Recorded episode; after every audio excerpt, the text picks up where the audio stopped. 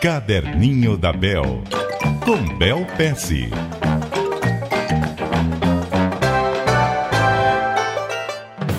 Muito bom dia para você, Bel Pesce. Bom dia, Milton, e bom dia, ouvintes. Hoje vamos tratar aqui do caderninho de um daqueles assuntos complicados no dia a dia, porque é a questão de mudança de hábito. Muita gente quer mudar o hábito, mas não consegue.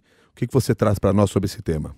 Milton, o que eu tenho reparado é que muitas vezes a questão de mudar um hábito, e às vezes as pessoas até começam mudando e depois não sustentam essa mudança, é, é uma questão de encontrar gatilhos, ou seja, razões que te mostrem que você tem uma vantagem ao mudar esse hábito. Vou dar um exemplo super simples que tem a ver com o que eu tô vivendo agora. Eu, eu sendo sincera, sempre fui muito sedentária, assim, não me exercitava, é, comia errado.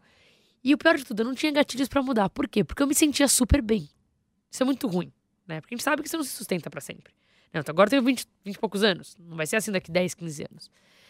Agora, uma pessoa que se exercita muito, ela pode ter diferentes gatilhos para se exercitar muito. Pode ter alguém que se exercita muito por uma questão de saúde, né? talvez até ela tenha tido uma doença e agora ela, ela sabe que ela precisa levar isso a sério. Uma pessoa que se exercita muito pode se exercitar por questão de estética, né? Pode ter alguém com gatilho estética. Ela quer ir numa festa e chamar atenção. É engraçado, para mim, e eu falo isso porque eu mudei esse hábito, né? Eu tô me exercitando muito, comendo certo, e mudança, assim, da água pro vinho. Foi produtividade. Eu reparei que, por exemplo, acordar cedo, se exercitar, ter uma organização maior, ter uma constância, me, me fazia ser ainda mais produtiva.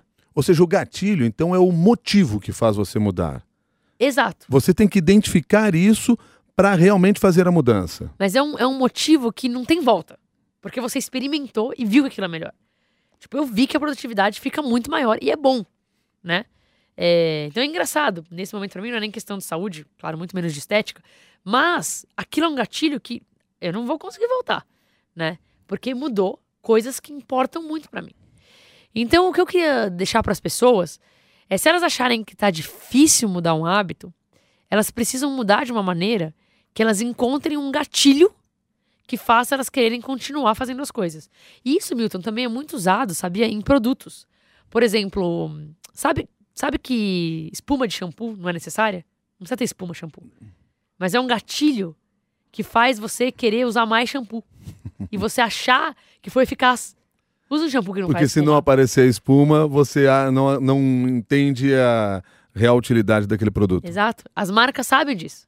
E elas criam gatilhos dentro dos produtos para deixar você um, um, consumidor mais. Mas daí é outra história, né? Mas queria trazer isso para a conversa também. Tá certo. Então, o que eu anotei aqui: encontre o gatilho certo para sustentar a mudança de hábito, tenha uma boa rotina e encontre depois a recompensa disso.